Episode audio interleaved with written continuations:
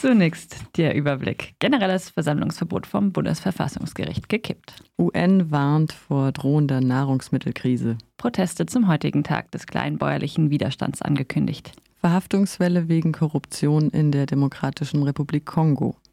Und nun die Nachrichten im Einzelnen. Das Bundesverfassungsgericht hat am gestrigen Donnerstag einem Eilantrag gegen ein Versammlungsverbot der Stadt Gießen stattgegeben. Weitere ähnliche Anträge stehen auch noch zur Entscheidung aus. In Gießen waren mehrere Demonstrationen unter dem Motto Gesundheit stärken statt Grundrechte schwächen, Schutz vor Viren, nicht vor Menschen, von den zuständigen Behörden verboten worden. Diese hatten das hessische Infektionsschutzgesetz zur Entscheidung herangezogen, welches Versammlungen von mehr als zwei Personen grundsätzlich verbietet. Dabei hatten die Anmelder schon diverse Schutzmaßnahmen für die Versammlungen vorgesehen. So sollten unter anderem Teilnehmende den Sicherheitsabstand einhalten und Mundschutz tragen. Die Teilnehmerinnenzahl war auf maximal 30 Personen festgesetzt worden. Nach der Entscheidung des Bundesverfassungsgerichts hat die Stadt Gießen nun die Versammlung mit einer Begrenzung von 15 Teilnehmerinnen doch erlaubt. Das Bundesverfassungsgericht stellte klar, dass mit der ersten Entscheidung der Gießener Behörden die generelle Versammlungsfreiheit des Grundgesetzes verletzt worden sei.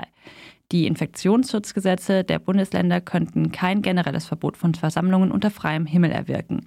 Daraus folgte für die Stadt ein Ermessensspielraum, für verschiedene Auflagen, unter denen auch trotz Coronavirus eine Versammlung stattfinden könne.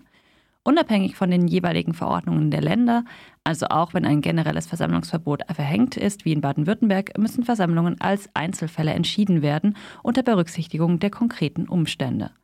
Kritik an dem Versammlungsverbot war aufgekommen, nachdem die Polizei mehrere Demonstrationen, bei denen der Sicherheitsabstand zwischen Personen eingehalten wurde, unter direkter Gewaltanwendung aufgelöst hatte.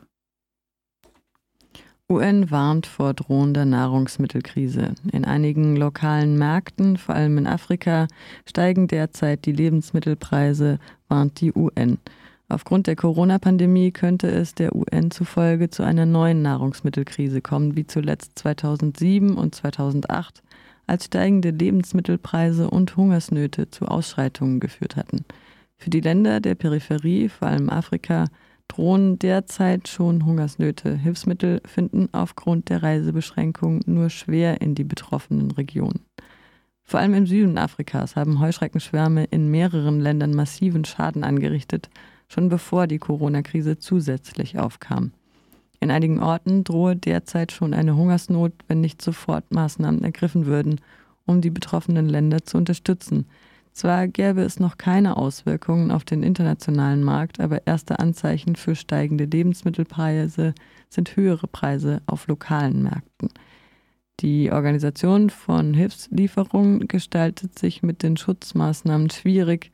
Der Transport über den Landweg ist teilweise komplett unmöglich. Die UN warnen explizit vor staatlichem Protektionismus und fordert die Sicherstellung des Transports von Nahrungsmitteln und die Einstufung von Arbeitenden in der Landwirtschaft als essentielles Personal. Am heutigen Tag des kleinbäuerlichen Widerstands machen weltweit Initiativen auf die wichtige Rolle der Kleinbäuerinnen aufmerksam. Sie rufen zu gemeinsamen, physisch distanzierten Protest auf. Solidarische Menschen sollen Transparente raushängen, Gärten und Felder als Protestfläche Fläche nutzen, lokal produzierte Nahrungsmittel nutzen und sonst kreativen Protest nachgehen. Der Tag des kleinbäuerlichen Widerstands entstand, nachdem am 17. April 1997 in Brasilien mehrere Mitglieder der landlosen Arbeiterinnenbewegung MST von der Militärpolizei erschossen wurden. In direkter Reaktion gingen damals weltweit viele Kleinbäuerinnen auf die Straße.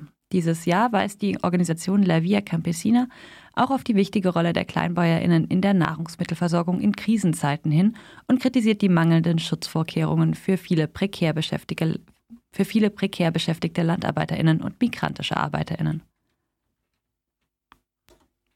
Verhaftungswelle wegen Korruption in der Demokratischen Republik Kongo.